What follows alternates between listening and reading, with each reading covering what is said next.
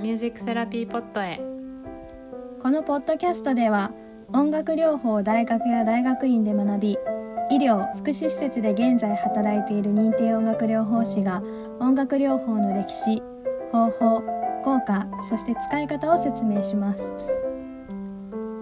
そして今日のテーマは私たちが音楽療法士になるまで。と題してそれぞれの音楽歴や音楽療法との出会いなどについて話していきます。前半は床編です。はい。よろしくお願いいたします。お願いします。今回は我々の歴史ですね。どういったところで音と出会ってきたか。うん。そうですねはい。前半は床編として私が聞き手になっていろいろ質問していきたいと思いますので、よろしくお願いします。はい。よろしくお願いします。メカ先輩の音楽ですね。印象、うん、私自身の印象がすごく強く出る出ているのは一緒に働いていた時が強いですかね、うん、圧倒的にこうピアノの使い手という私の中でのこうインパクトがあってでかつなんかこう何て言うんですかね少し、まあ、ディズニーが好きっていう風にいつもおっしゃってるのもあると思うんですけど、は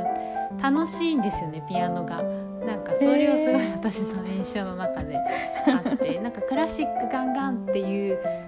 感じよりもすごくこうな楽しく色鮮やかにみたいなそういう感じが感覚を持っている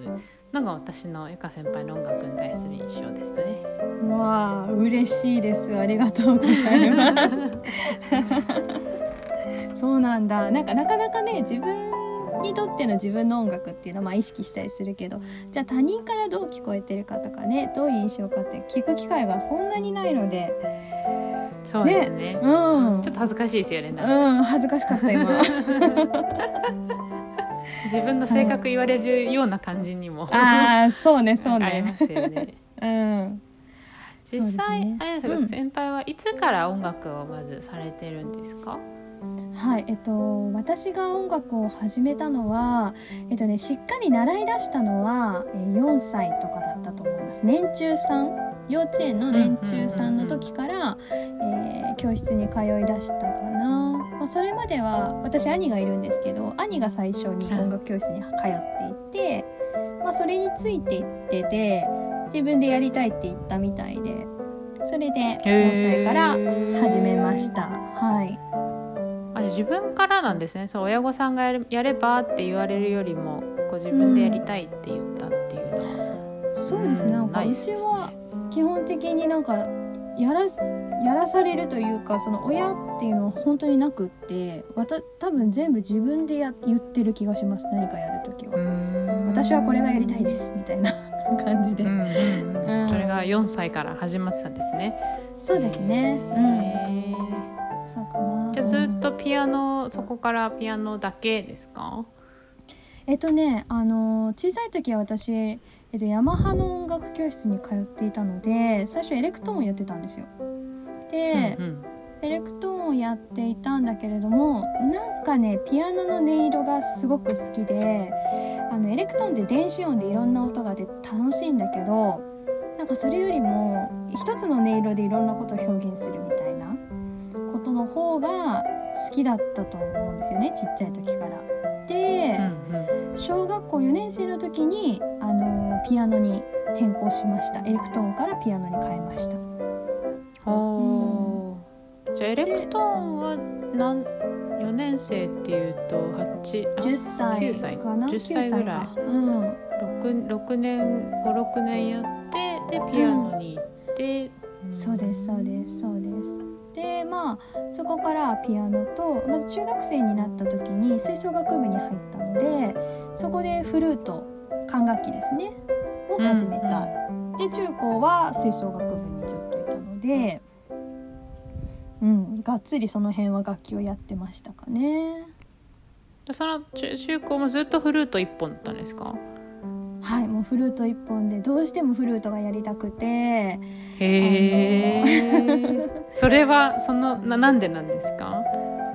あなんでフルートが良かったのか、うんうん、なんかねあの小学校の時ってなんか交外学習みたいなのでオーケストラ聴きに行ったりとかっていう機会があったんですけど、はあそこで、はい。なんかこうあの客席ではなくてちょっと舞台サイドのお席に多分小学生たちがみんな招待されてあなんかちょっとこうより演奏者に近いところオーケストラのね団員の人たちと近いところから演奏を見る機会が確かあってちょっとうろ覚えなんですけどそこでフルートの音色を聞いた時にあすごいなんで綺麗ななんて綺麗な楽器なんだろうって思ったのと。あとは小学校に近くの中学校の人たち吹奏楽部の人たちが演奏に来てくれた時にもフルートの音色を聞いて綺麗だなって思ったのと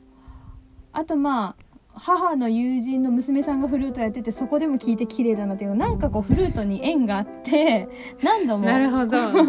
音色を聞くことがあってどんどん魅了されて絶対私これやるって決めて中学に入りました。そうそうそうそう。へー。いろんななんか種がまかれてたんですね。へねー。そうそれでもう仮入とかも通いまくってこうなんとか音出るようにしてでもフルートってあのすごく人気な楽器なのでオーディションなんですよね、そうおお。そうそうそうそうだでも絶対なりたかったからなんかね気合でなりましたはいすごいですね。へえ。なんか今一個感じるのはやっぱ小学校の時期にそういういろんななんか刺激で自分が好きだなって思うものに出会うっていうのはいいですね。なんか大事なんだなってすごい思いました。小学校の時期ってそういうものをこうね探求できるっていうか、いやー素敵だなと思いました。いい例ですね。ちょうど今ねねパラリンピックやってるので、うんなんか小学生がねこう見に行くとかそういうののねいろんな言ってますすけどなんか小学生ってそういう風な刺激をいっぱい感じる時期なんだななんてました、うんと思いますね。やっぱりなんかそこでねいろんなことをまず知るっていうだけで本当選択肢が広がっていくしその中でねピンときたものと出会えるとね一気にこう自分の進む方向性みたいなのが決まるとまたねうん良かったりするから。そうね。なんかもう私は縁があってそうピアノ以外の楽器っていうとフルートっていう感じですかね。うんうんなるほどという感じでそしたらまあ一応楽器としては3つずっとこれまでの間で3つ本格的にやり続けてきたって感じですよねエレクトーンやってピアノやって、フルートやってそうねで働き出してからもいろんな楽器をバーってやり始めるって感じだったかな。うんうんうんうんうんうん。そうね。そのまあ働く手前としてうん。音楽療法に次いつ出会ったかですね。音楽療法を知ったはいのはいつ頃だったんですか、音楽療法知ったのは私高校2年生ですね。のもうふ終わり頃だったのかな。まあちょうど将来の進路とか決める時期じゃないですか高校2年生って。はいうん。はで私それまで自分何になるんだろうっていうところでそこまでなんかうーん明確なこれっていうのがあったわけじゃなかったんですよそれまでは。ただ、いでも医療職には就きたいなって思っていて看護師かリハビリ PTOT 理学療法士か作業療法士かっていう風に考えていてでその時点では最初はね理学療法の方に進もうとしてたんです。へえ割と大会系な体育会系な。私のイメージで理学療法の人大会系出身の人多いなと思うので。あーでも体育会系ですよね。なんとなく話聞いててもね。そうなんだけどなんかねそれでいろんな予備校に、まあ、説明を聞きに行ったりとかしてたんだけれどもうんなんかそれで自分のじゃあ大学生活医療系に進んだとしてっていうのを想像とか調べていく中でふと気づいたんですよね。あ音楽なくなるなって。ああなるほど、うん。うん、私の生活から音楽が消えてしまうんだってその時に思ったんですね。でそれを考えた時にすごく寂しくなって音楽がない生活ピアノに触れないとか、まあ、すごく忙しいっていう風に聞いてたからやっぱりその医療系だと。うんあのの自分で音楽を楽しんだり触れる時間がなくなるっていうのはもうなんか分かってたというかそうなっちゃう。今よりはもう断然減っちゃうなってその時に思ってすごい寂しくなっていやそれはちょっとってなったんですよ。なんかね。そそれぐらい多分自分の中での音楽の大きさっていうのにそこでやっと気づいたみたいな感じでいやそれはちょっと無理って高校2年生の私は思ってでそこからちょっとどうしようかなってこうなんか調べてた時にいろんな職種のこう仕事が載ってる本とかなんかなんとか辞典とかかな、うんうん、なんかこう見てたんですよ。でそしたら音楽療法士っていう文字がポンって出てきて何これ？そう。何これってなってすぐ調べたんですね。でそしたらあこれだよねみたいな感じで自分の中でなってまさにその医療職とかのその人をサポートする仕事プラス音楽っていうもの、うん、がこう一緒になっているものだったので私多分これやるってそこでまた決めて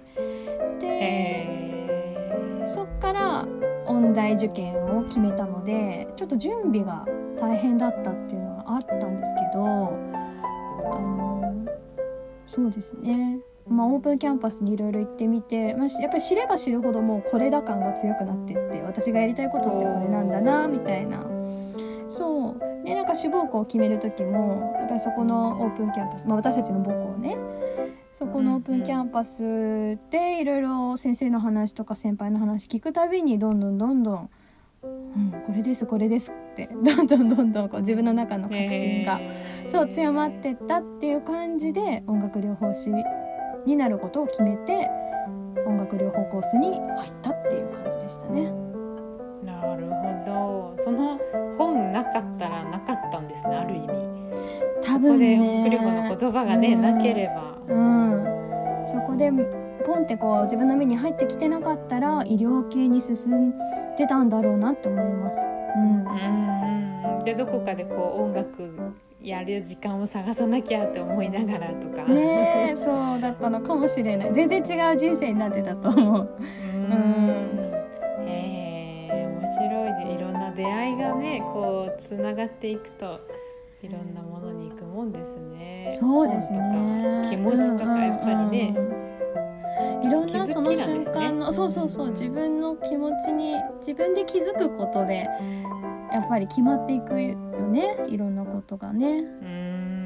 ん。そんな感じしかもそれをね、うん、優先できるなんていうんです絶対やるってこう言い切るっていうのもね難しい時とかもいろいろあるじゃないですか。勇気がいる時とかもねきっとあると思うので。なんかそれがいやできてよかったななんて今聞きながら思いましたけど。ねなんかいろんなタイミングとか環境に助けられてたなってこう、まあ、いろいろあったけどその、まあ、音大受験をするにしてもとかまずじゃあ受験をね許してもらえるか否かとかもあったので、うん、なんかそういうところを考えるといろんなことが重なって導かれたかなっていう音楽の道に進むのは。うん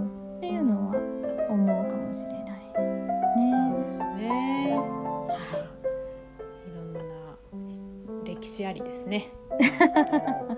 本当ですね。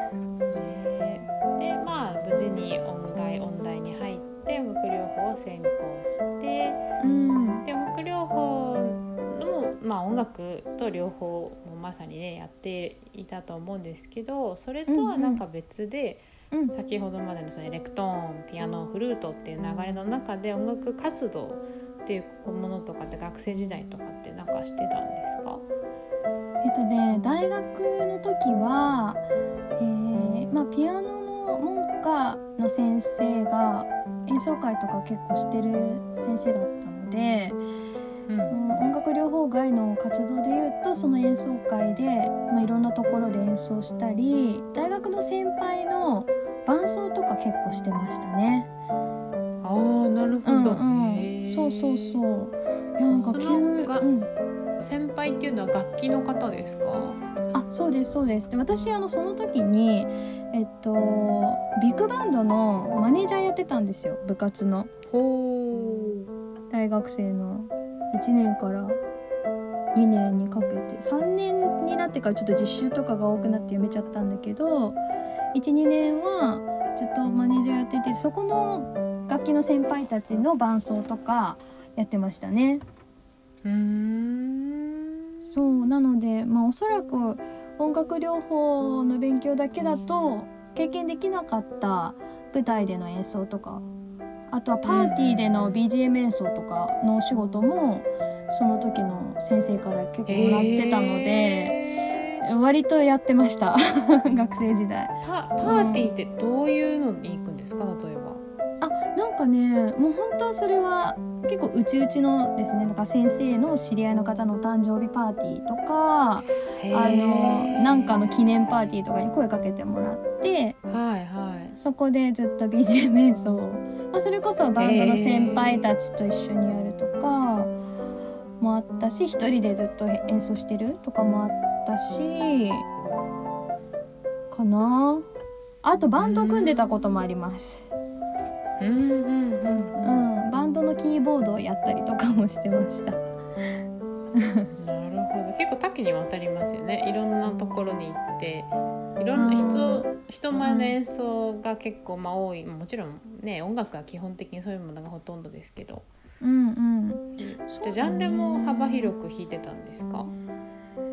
そうですね。まあでもやっぱりポップス寄りに近いものが私はすごく得意なのでがっつりクラシック曲っていうよりはいろんな要素が混じったような曲をお,、お願いしてもらって弾くことが多かったかなと思います。うん。そうそうそう。懐かしいですね。割と意外とやってたいろいろ。思い出せば。思い出せば。で結構あれなんですかね、そのポップスとかの方が、まあ、好きな背景っていうとレクトーンから音楽が始まったっていうところとかなんかそういったどういう影響が関わってると思いますか？うん多分その小学校4年生の時に転校したピアノの先生がすごくあのクラシックだけじゃなくていろんな音楽を体験させてくれる人だったんですよね。で多分普通クラシックピアノ習ったらいわゆるなんていうのバイエルやってブルグミラーやってチェルニーやってとか、そういうこう進んでいく楽譜ってあると思うんだけど私ほぼあんまりやってなくて なんか、そうあの本当最低限ですね。そなたちょっとやったっけぐらいだったんですよ。ソナチネはやってたけどそれよりも映画音楽それこそディズニージブリとかその頃の j p o p だったりとか映画音楽そうね映画音楽、えー、ジャズとかボサノバのリズムとかなんかそういうのを先生と一緒にずっと遊びながらやっていてレッスンでは。うん。でそこでなんだろうコードの使い方だったりとかかなであとはね私すごく自分の音楽観に影響があったのはあったなって思うのはあのその頃耳コピーをすごい自分でやっていてっていうのがまあ映画館見に行くじゃ映画見に行くじゃない？はいはいで私映画大好きなんですけどその映画の世界をもう一回体験したいから映画音楽を自分で弾くんですよ帰ったらピアノで。なるほどへ それが私のその時の遊び方で音楽の遊び方？へえ。その当時は「ハリー・ポッター」とか小学校の時流行ってたので「ハリー・ポッター」を見に行ってすごく音楽が気に入ってジョン・ウィリアムズのね。でお母さんに CD 買ってくださいって楽譜買ってくださいって言えばよかったのに CD 買ってくださいって なぜか言ってその CD をめちゃくちゃ聴きながら自分で音を拾うみたいなのをやって。自分でこう訓練してたんですね。なぜか。そうそうそうなぜかね。そこから耳コピーがすごくできるようになってえー、なんかこう本当ず普通の j p o p とかさあのうん流行ってる曲とかを聴いてはピアノで自分で弾くっていうのをやるようになってプラスそのレッスンがあったからそういうレッスンがあったから多分そこでかなりポップス系の土台っていうのは作られたのかなって思います。うん、いや逆にクラシックは私あんまり上手じゃないので本当に。うんそう苦手な方だから。だから音大受験の時めちゃくちゃ大変だったんですよ。できなくて。あクラシックゴリゴリですもんね受験っていうと。やっぱりやばいやばいって言って泣きながらやってました。そうそんな感じでしたかね。うん。へえでもなんかあれですねそんなクラシック以外のね音楽に触れさせてもらえるピアノの先生ってそう多くないですよね多分。うん、まあ、なんかね。私の印象ではあんま多くないかななんて思ったので。うん珍しい先生だったと思います。なんか先生がバレエ踊って私それに合わせてなんか 弾くとかもななぜかレッスン中にやってた先生踊る。先生踊ってた ゆかちゃん合わせてとか言われて。はい、えー、そう面白い先生もちょっと似た雰囲気があったので多分そういう先生と相性が良かったのかもしれない。相性がいい、うんうん、自由な感じが、えー、はいそんな感じですかね、うん、そういったまあ学生時代とかの活動で、うん、今も音楽療法士って形で働くようになっても、うん、音楽療法以外でも活動とかって継続されてるんですか？してますね。そうですね。まああの今はねこうやってちょっとコロナ禍になってしまったからやっぱり職場以外で演奏の機会を得るってなかなか難しくなってしまったんだけれども就職して23年の頃とかは大学の時の友達たちで、まあ、4人グループとか作って地域の小学校に演奏会しに行ったりとかもしていたし、うん、あとは個人的にそのピアノのコンクールを受けてみたりとかなんかこう自主制作で CD を作ってみたりとか仲間たちとね、うん、なんかそういうこう仕事とは違う自分を表現する音楽活動っていうのも細々とだけど細々とあインスタグラムのピアノアカウントもあるんでぜひ皆さんフォローしてください。そうそういう感じでこう発信してみたりとかそういうのはやってますねうん、うん。やっぱその両方あっての先輩の音楽って感じですよね。音楽療法的音楽ってものもあるし、うん、自分を表現するっていうための音楽があったり。そうですね。やっぱりこう、まあ、前もねセルフケアのところでちょっと話したけどやっぱり音楽療法ってすごくこうサポートをする役割として音楽を使ったりとかするじゃないですか。クライアントをね。でなんかそうすると自分の表現とは、が自分が表現したいものとはまた別の音楽をやっているのでそういう意味でも私はそういう音楽療法としての音楽と自分としての音楽って両方やることでちゃんとバランスが取れるみたいな感じ？うん、どっちかかけるとねちょっとおっとっとってなるんですよ。だから両方があって今の私っていう感じですね。ね音楽の使い方っていうのもいろいろあるんだなっていうのも感じますよね。そういう意味で音楽のこう多面性というかね、うん、表現のためのものもあれば支援のためのもあればっていう、うん、それをまさに体現しておられるわけですね。なるほど、うん、うん、そうですね。はい。ちょっと話は少しこう音楽療法士の方に少し移行するんですけど、うん、まあ、実際そういった音楽活動いろいろしながら音楽療法士として、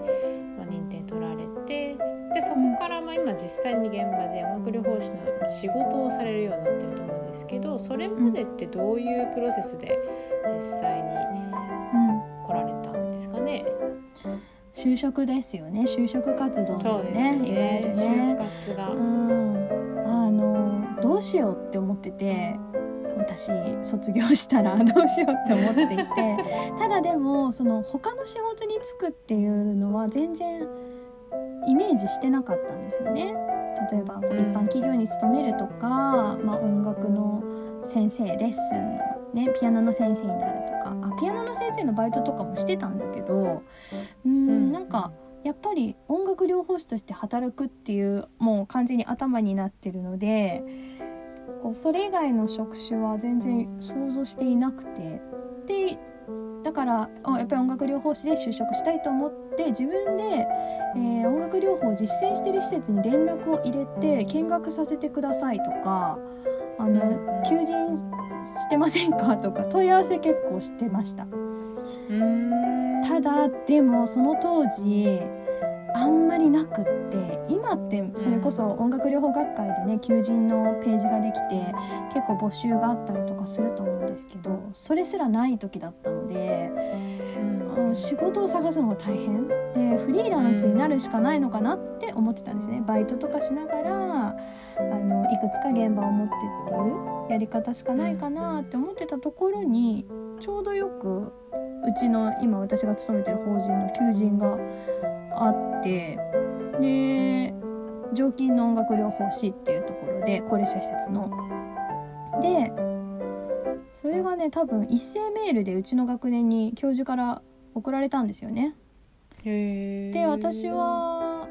あの留学したいなとも思っていたんだけれどもあの音楽療法をもっと学ぶかフリーランスでやるかっていう感じ？その時の選択肢としてはどうしようってなってたんだけどでも音楽療法士として経験を積みたいなの方が気持ちとしては勝ってですぐその求人に応募しました。でそう大学のその教授にもお願いして推薦文書いていただけないでしょうかみたいな感じでお願いして